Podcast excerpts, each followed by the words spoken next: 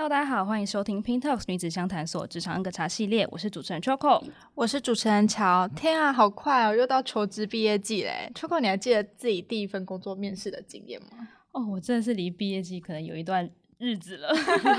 对啊，我其实第一份工作好像是在素食店上班，嗯、然后我记得他那时候只问我你可以上多少班，嗯、然后我连就是履历什么的都没填，我只跟他说我可以上哦一三五，1, 3, 5, 然后几点到几点。然后我就录取了，哦、应该是很缺人吧？这么简单，对啊。对啊，那你嘞？呃，我其实现在工作就是第一份工作，嗯、然后我还记得我那时候准备了超多作品集，嗯，结果主管看都没看，就稍微翻一翻就录取了。这是可以在这边讲的吗？对啊，所以我们今天再次邀请到我们听众最爱的来宾莫真姐。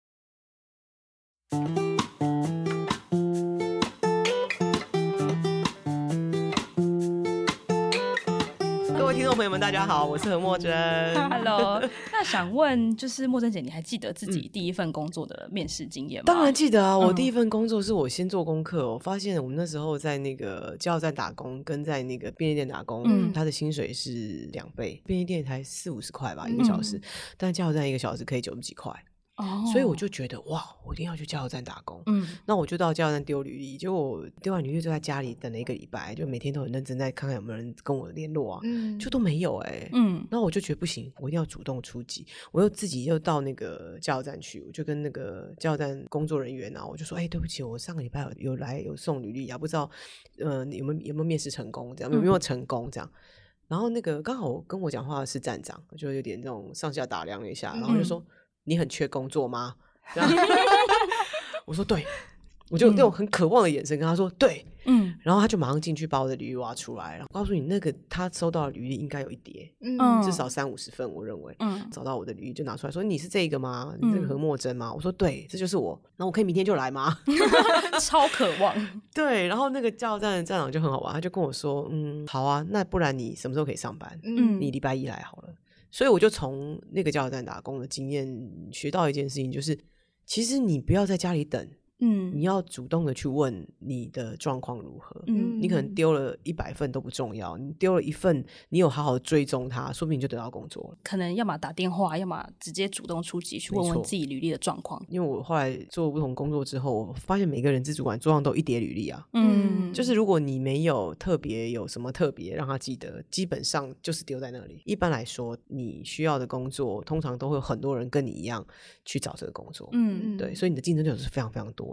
其实现在很多人力网就是你投了履历，然后他会标示说，哎，人资已读，对，可是就没有下文，所以这时候其实我们可以自己主动打电话去询问一下状况。没错，这很重要，因为他还在找，那这个时候你当然要积极一点啊。嗯，我觉得这个态度很重。哦，那想要莫真姐，你转换过这么多跑道，到现在的日商公司，有没有就是那种让你印象很深刻的面试经验？有时候主管来，他会跟你就是像好朋友一样聊天，嗯，然后聊东聊西，就是。是，事实上都没有在聊工作，嗯，那你就觉得很奇怪啊，他不是要找我来谈工作的吗？嗯，但是事实上，为什么他要这样做？我后来到那家公司上班之后，我才发现，哦，原来老板看的不是你的工作能力，因为他工作能力是透过别人的嘴巴听的，嗯，他想要知道的是你叫人生品味吗？或者是你的态度啊，你的。互动啊，和你跟人之间的那个感觉啊，他透过跟你一起聊一些天南地北的事情，嗯，他去理解你有什么东西。哦，好酷的面试哦！尤其是越高层的主管越会这样。所以，如果有的主管可能就是透过聊天的方式在面试你，然后他可能跟你聊聊天，你好像如果什么都不知道，可能就觉得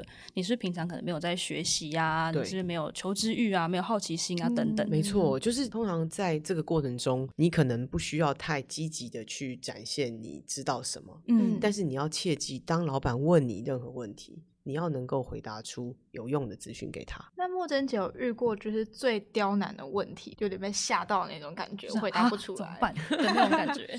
有，那但是这个问题很还蛮还蛮个人的。他就说：“哎、欸，你有可能在减肥吗？” 怎么问这种啊？但是但是他就真的他真的是闲聊，但是但是我就会觉得，嗯，他为什么会问这个问题？他可能只是就是可能拉近你跟他之间的这个亲切感吧。嗯，但是你知道，明明我们就是胖胖的，就是看到 老板问这个问题就会讲，就会有点紧张，说啊天哪，我还是不要进这公司好了。他会不会之后每个月都问我什么时候要减肥？对对对，体重我们降三公斤啊，多少？对啊，然后管我每个月要吃什么便当之类的。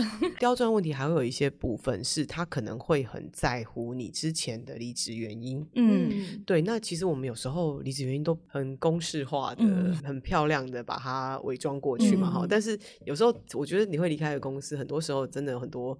呃，不为人知的心情啦。那、嗯、我觉得你是不是真的要吐露这些事情？可能你自己要进去这个面谈的时候，你自己就要先想清楚。因为其实有些人是因为，比如说因为人的关系，比如说不喜欢那个主管，或是等等。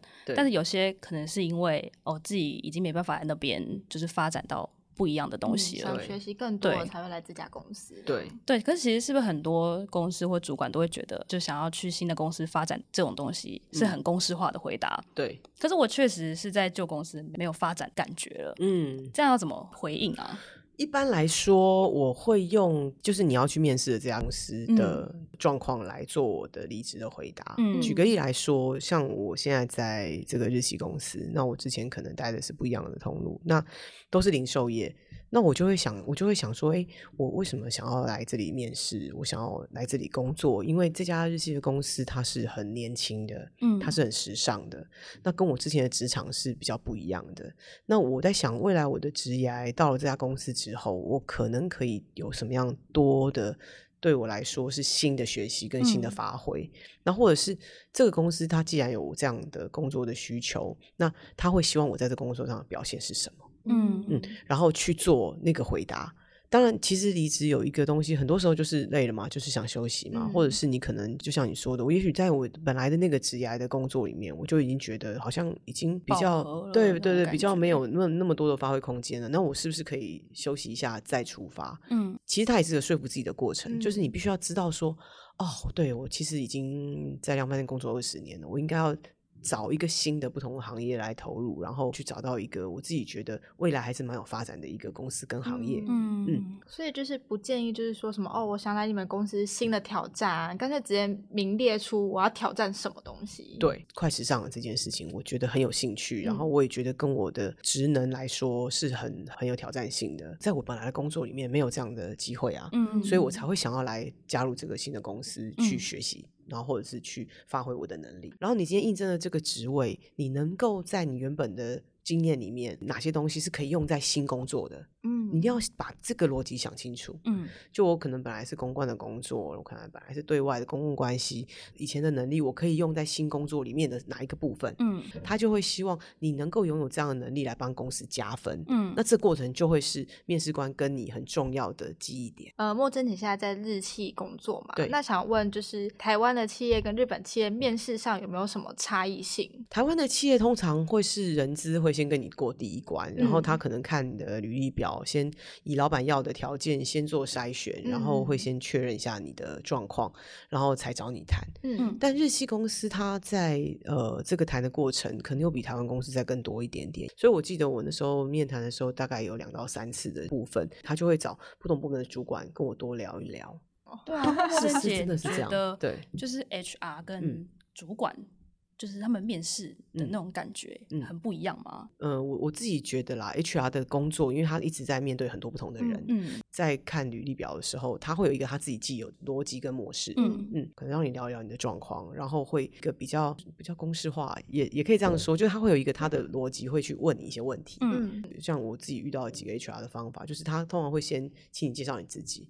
我会建议就是讲个人的部分少一点，讲你的工作能力多一点。嗯，填资料都有，你就不用讲了。嗯，你只要讲你觉得你在跟这个工作，你想要去应征的这个工作最有关的工作能力。嗯，那那那个是 HR 最想听的。嗯，千万不要从自己家庭啊，我有爸爸妈妈、哥哥姐姐、姐妹啊，然 后成长过程啊，读哪些国中、高中、大学啊。当然，当然那个也可以啦，但是那就会那就不是人资要听的。嗯，那其实，在面试之前最重要。的是履历那一关。对，那想要问莫珍姐，就是你觉得一份完整的履历不可或缺的要素有哪些？第一个还是去盘点你之前工作的经验，嗯。嗯，让你之前的不同的工作累积出来的经验有一个浓缩的段落，嗯。嗯，建议在你的尤其是履历表的自己的文字的那一段，一开始的时候一定是讲你为什么想要来应征这份工作，嗯。嗯，你就跟回到我我自己很爱讲的话，就是有你跟没有你差别是什么？嗯，那这个工作职缺如果是你来做，你可以帮这公司做什么样的事情？嗯，把这件事情当成是你最重要的重点放在第一段，最好就是在第一段讲说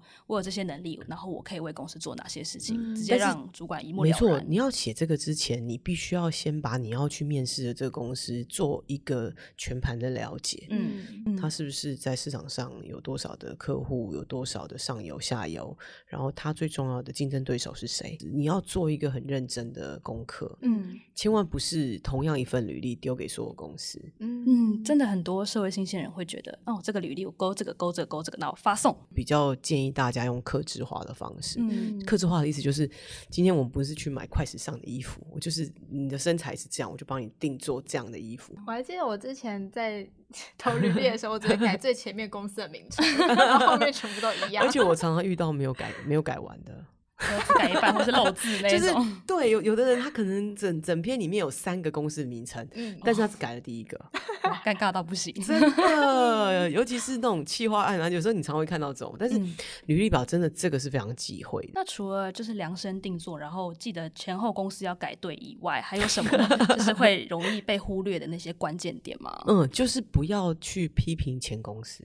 哦，很多人离开前工作，一定有很多难免啦，会很多情绪啦，或者是很多失望啊，很多沮丧啊，或是很多不愉快的事情。然后，呃，也会很多人资，很多的后后就是面试面试官会问这个问题。嗯，但是刚我们一开始有提到，就是你可能要先想想你要怎么样去回答。但我觉得很多的重点是你千万不要去讲太多前公司的问题，因为你可能待一个公司待久，你会知道很多公司里面的问题，但是这些公司里面的问题，它都不是你的问题吗？嗯、这是一个一个问题。再一个是这些公司的问题，如果你在那工作都没有办法解决，然后你又拿来告诉其他的公司，嗯嗯，那这些这公司就会想说啊，那每公司很多问题，就像每个人都有很多缺点一样，那你会不会来了我这公司之后，就把我缺点都去告诉别人呢、啊？就是如果是那种忌讳或是没办法讲的事情，嗯、就像刚刚莫登姐有说。不要去讲前公司太多的不好，对。那还有什么会被忽略的那种扣分原因吗？因为其实很多人会担心说，如果自己太有自信，或是讲了太多自己的优点，会不会被就是主管觉得好像你很没有太放大自己？夸大，对，大其实我有听过，也很忌讳讲说，哦，我想来你们的公司学习什么东西。对，他就想说，我都花钱请你来，我还要教你东西。嗯，对，这样是很很不好。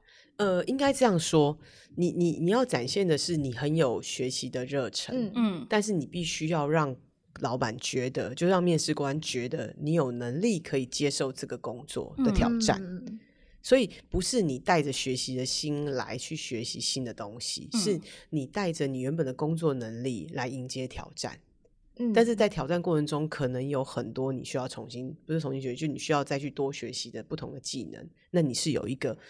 很很 open mind 的的心态去面对需要学习的东西。嗯，之前采访莫真姐的时候，有就是稍微听过你就是被挖角的分享。嗯、那其实我们都知道，除了白纸上面的履历之外，嗯、人脉的履历也很重要。对。那想问你，就是人脉的履历要怎么经营？因为很多人都觉得，哎，他被挖角，那他是不是有什么过人之处？嗯哼。那那个东西要怎么去经营？多时候啊，你的工作的能力啊，老板不是听你说的，嗯，老板是听。别人说的，嗯，今天要知道你的工作表现，我不会去问你，嗯、我会问他，嗯，我会问你的客户，问你的主管，问你身边的人，嗯，甚至就是假设你今天对外有很多厂商，问你的厂商，嗯，因为。他觉得那个跟你互动过、跟你工作过的人，他才会是最清楚你的能力到哪里的人。嗯，对，他就可以避免掉有些人过于夸大自己能力的那个状况。嗯，对，所以像我自己有有蛮蛮多年的工作经验，那你工作职场上累积到一定的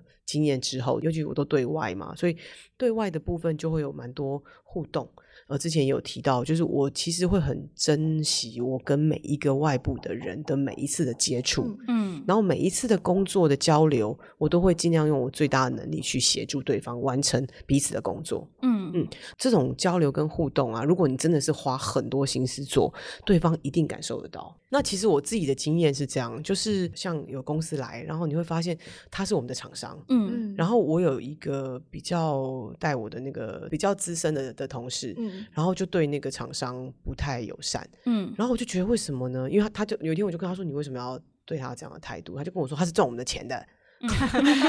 哦，对，然后而且他觉得他是小厂商，他必须要依靠我们公司，他才能够生存下去，所以他对他的态度就不太好。我就觉得我，如果是我，我就不会这样做。嗯、所以我通常不会是用对方的公司大小，或者是我付钱给他，还是他付钱给我的那个部分来去做工作的对应。嗯，我比较会是用今天我们在这个工作上能不能够用什么样的方式把自己各自的资源整合出来，然后你发挥你的能力，我能够发挥我的部分，把这件事情做。做好为前提去想事情，嗯，所以后来有一次我们刚好有一个像 workshop 的东西，然后我就发现这个厂商，他虽然是我们公司的一个小厂商，但是其实他在某一个 workshop 里面，他是很有影响力。等于这个工作是很久以前的工作，那那个 workshop 是可能过了三年五年之后发生的事情。没有想到我竟然在那个 workshop 里面，因为那个厂商的就是很大的夸奖对我的部分，然后让我在那个 workshop 里面做了很多很棒的事情。嗯，那我觉得那个的累积。就人脉的累积，它不是发生在当下。嗯，你不要一直想说他对我没有什么用。其实人跟人的互动是很直接的。嗯，很多时候我们如果可以长期的跟这样小小公司合作，然后可以合作很多年，那个累积起来的情谊，很多时候会在你真的需要的时候会拉一把。呃，尤其是我们公司是有预算可以去找不同的厂商来协助的时候，你千万要好好的对待你的协力厂商。嗯，因为这些协力厂商未来就会可以是你在外部关系的很好的人脉。哦，就是你要认真去对待跟你合作过的每一个关系。对，因为我曾经也遇过有一个比较不 OK 的主管，嗯、然后他就是每次跟某一个厂商合作，因为我们以前要做很多记者会，记者会就要找厂商的广告公司来报价，嗯、那报价就有什么 trust 啊、舞台啊、背板啊，然后什么帆布啊，那就是各式各样的东西，那它都有一个制式的大概的规格，对不对？那我们就会同样的规格，然后时间点，然后找不同的厂商报价。那以前我都被要求要三家厂商报价，嗯，那我就会发现，哎。我们每次都在换厂商，那到底是不是好事？这件事情让我想了一下，就是。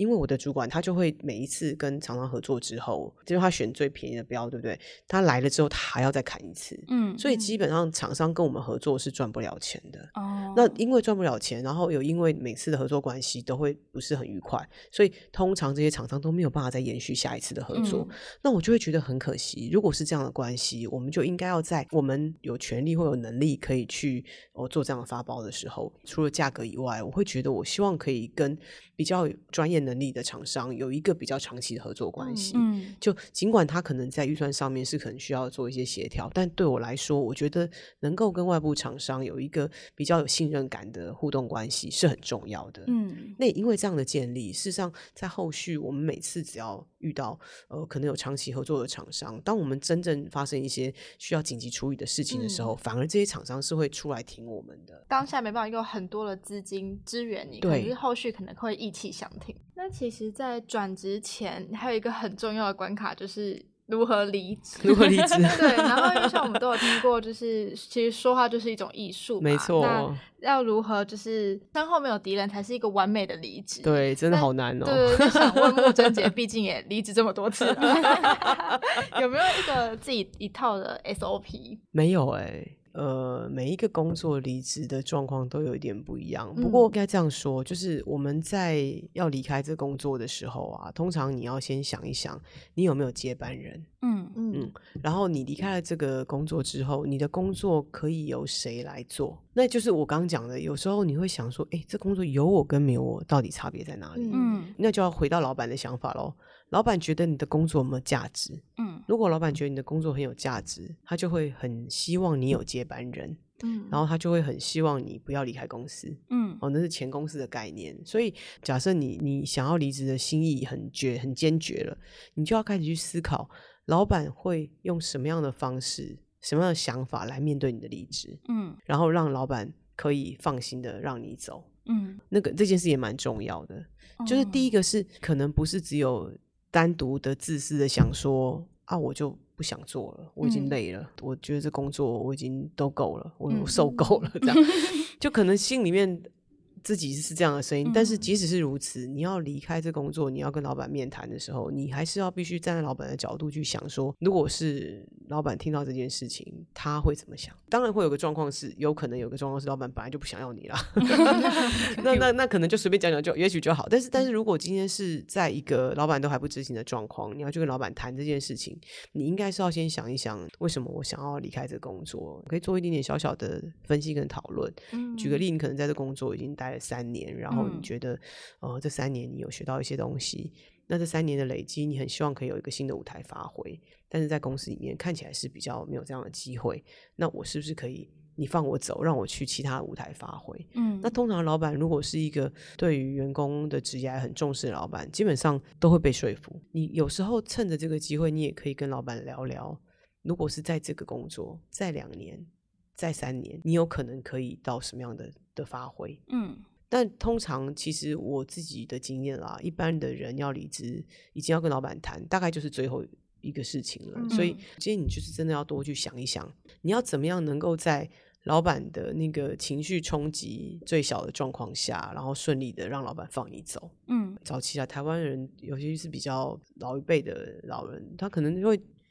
就不是爱就是恨，你知道吗？嗯、你是我的公司的人，我就对你很好。但是你要离开了，我就很恨你，我才会让你走。你关我什么事？你已经不是我的人。对对对对，我没有恨你，我就没有办法让你走，就是有那种感觉。嗯、所以他就是一定要把这个人讲得很不好，他才会放他走。嗯，但那个时代我觉得已经过了。重要的还是要说服老板，就是让你好好的离职，然后让他知道你其实已经有准备。如果我走了。我还可以做到什么替代方案？这工作之后会由谁来做？你可以不用担心，就算我走了，这个工作会不会空下来？对，然后可能也许会空下来，或者是目前还没有接班人，嗯、那你可能就必须告诉老板说，那我现在的时间可能是一个月，这个月内如果有人可以来接你的工作做的话，你可以把这个工作做一个比较完整的交接。嗯、换过这么多个跑道，那你觉得？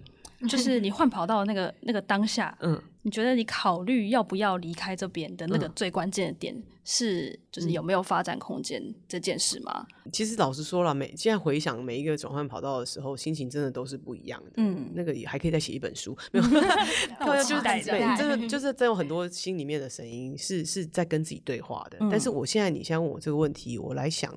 有一个东西是我其实当初要进到量贩产业的时候是二十几年前，那个时候我觉得量贩店在在台湾或者在全世界是一个正在萌芽的时代，嗯，然后是一个整个零售业在翻转的一个很重要的过程。就像我们现在在这个时候在看 O to O，我们讲线上跟线下的整合，嗯、它也是一个已经从零到现在开始有雏形，然后已经开始在往上发展的一个时代。那在这个时代，你要进入某一个产业，是我们在进入某一个产业的时候，可能要思考的，就我今天想要进入到这个产业，这个产业到底未来的发展是什么？嗯，就像我们现在录这个 podcast，就这个 podcast 未来它可能可以走到什么？嗯，那我们一直做，一直做，它最后可以累积成什么？这个事情是我们要思考的。嗯，那我觉得进入哪一个产业是我很多在转职过程中在想的事情。嗯，因为我觉得在以前你不太在意的竞争对手已经出来了。嗯，那如果你没有在更多的新的互动或者新的这种零售业的创意的话，很有可能你就会慢慢慢慢的被不需要了。嗯，哦，你本来在存在那个很重要的价值，渐渐就会视为了。嗯，那视为了怎么办？嗯，你必须要去想，那这个行业它可能会转换成什么？所以我，我我在我转换职涯的时候，我就想说，哎，那我再来的工作，我就想要找一个是还很有潜在发展能力的行业。嗯，然后它在呃，不管是台湾或者在世界里面，它都有一个被需要的角色。嗯，然后它是可以满足消费者很多呃没有被满足的需求的。嗯，那我觉得那个那个行业会是我想要去找的。所以，我现在到了这个行业，我觉得，哎，对了。这个行业是对的，就是他在台湾是有一个新的呃不一样的给消费者像眼镜的这个不一样的习惯的建立，嗯、然后有一个不同的消费模式的建立，嗯，然后不同的价格形象，甚至它有时尚，然后它有一些便利，然后它有一些是呃速度，它是符合消费者要的那种超级快，没有说出来，但是它可以被满足的这种感觉，你就会觉得哎。嗯它跟我原本传统的这种眼镜行是不一样的。嗯，那我觉得那就是一个新的行业，或是新的产业提供的新的服务，它能够满足消费者内心没有说出来这个需求，而且这个产业是未来可以不管是三年、五年、十年，它都可能有很好的发展的。所以其实转职者在进入下一间公司，除了考虑比如说公司制度啊、薪水啊、职业发展或是转职的优缺点，还可以再多考虑一层，就是这个产业在未来的发展性是什么？对对，嗯、通常你你在可能我们有时候在转职会转同样的产业，嗯，有时候你可能要停下来想一想，那我是不是要一直待在这个产业？我在这个产业的累积有没有可能在不同的产业是被需求的？嗯，而且是很有价值的，就是你要一直不断的去堆叠你的能力。然后让你堆叠的这些能力会突出，变成你个人的一种呃比较我们叫特别的价值，嗯，然后你可以形成一个只有你才有的一种特色，嗯，那它就可以变成说，哎，你你你的这些能力被在职场上用在一个有用的地方，嗯，然后可以发挥在一个你觉得有发展的产业，嗯。嗯那这集听完莫珍姐就是讲了从一开始最初阶的面试，然后履历，然后到人资主管的面谈，然后到转职者要怎么转换跑道，然后到离职的人要怎么面对，就是公司跟下一个公司。嗯觉得出社会到可能一辈子的职涯都可以听这一集，含金量超级高，CP 值很高。因为这一集播出的时候是毕业季嘛，毕业季，那毕业季的孩子们，就是最容易面临到啊怎么办？就是我我不知道我要找什么工作，那如果那个工作我也不喜欢，那我要离职又要怎么办？就他们会自己哦胡思乱想很多。对。你不要做思想的巨人，嗯，就是你不要脑子里想一大堆，想一大堆，想一大堆，想一大堆，想的很大很大很大。然后你做行动的侏儒，就是你都不做，然后只有在想。我告诉你，不要停留在想，就是去做。嗯、而且我觉得毕业生，你千万不要挑工作，就是老板用你，老板要用你，你觉得薪水差不多，薪水也不是重点。你觉得这工作能够能够让你有收获，就去吧，嗯、因为老板愿意付钱让你去学，嗯、因为你什么都不会。所以你学什么都没有损失，嗯，都是你得到的，因为你什么都没有，所以你得到的所有东西都是新的东西，嗯。而且我觉得在呃年轻人，尤其是我自己当初给自己设定大概是三年到五年，我觉得我三年到五年我就要去尝试各式各样不同的工作，嗯，对，你可以去试各种不同的你觉得应该可以在你人生里面有加分的工作，嗯，然后你可以真的在这中间累积一些不同能量的工作，嗯，然后多去尝试不同的工作，嗯，你才会真的到可能三年五年之后，你回头来想一想，哎，那这三年五年我真正累积了什么？然后你再去思考哪一个产业是你觉得可以花比较多时间投入去发展的，嗯，那你再把你的自己的能力整合了之后，再去找。这个可以发展的行业，我觉得那个是每一个人在要进入新的这个像新鲜人，他从毕业学校毕业要进来的时候，可能要特别去想，你要很认真的做，嗯，你不要只有丢履历，你要很认真的打电话，嗯，你甚至要很认真的去到那个人资的面前跟他说，我想要来你的公司上班，嗯，就是我觉得那个积极度啊，是是能够帮助你很多的，嗯，然后不要再想要依靠老师啊、爸爸妈妈啊、亲戚朋友。靠自己吧，做了就知道你有没有兴趣了。没 错，然后你真的就是很认真的把你找工作这件事情当成是你在毕业的可能前三个月最重要的事情。嗯嗯，然后等到你毕业就可以有一个。不管是什么样的工作，都去做。嗯，真的，只要公司愿意用，你就去做吧。毕竟你经验零，真的 就是你去做了之后，你才知道哦，原来这行业是这样的啊。那等到你累积了一段经验，半年、一年、两年，你才开始去想说，哎，那我这两年的工作经验到底我可以做什么？你才开始去思考，哎，我的人生可以往哪个地方去累积？嗯，对，先做再说，不要想那么远。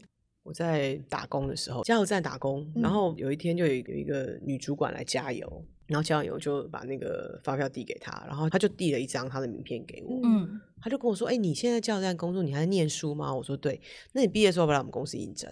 哦，好直接哦。对，然后我就去了。嗯嗯，是什么样的公司啊？就广告公司。广告公司，好好酷。对，所以其实其实很多时候你的机会什么时候来你不知道，但是机会来你千万不要错过。嗯，所以你要随时。就是处在一个能够把握机会的人。这一集不止就是社会新鲜很受用，连我们两个也很受用，都想转职 的。听完等下知道，哎，怎么转职？那如果大家想要知道更多就是关于职场的议题，或者是莫真姐的其他故事，也欢迎到我们的表单填写建议，或者是加入社团。那我们这集就到这边结束喽，我们下次见，拜拜。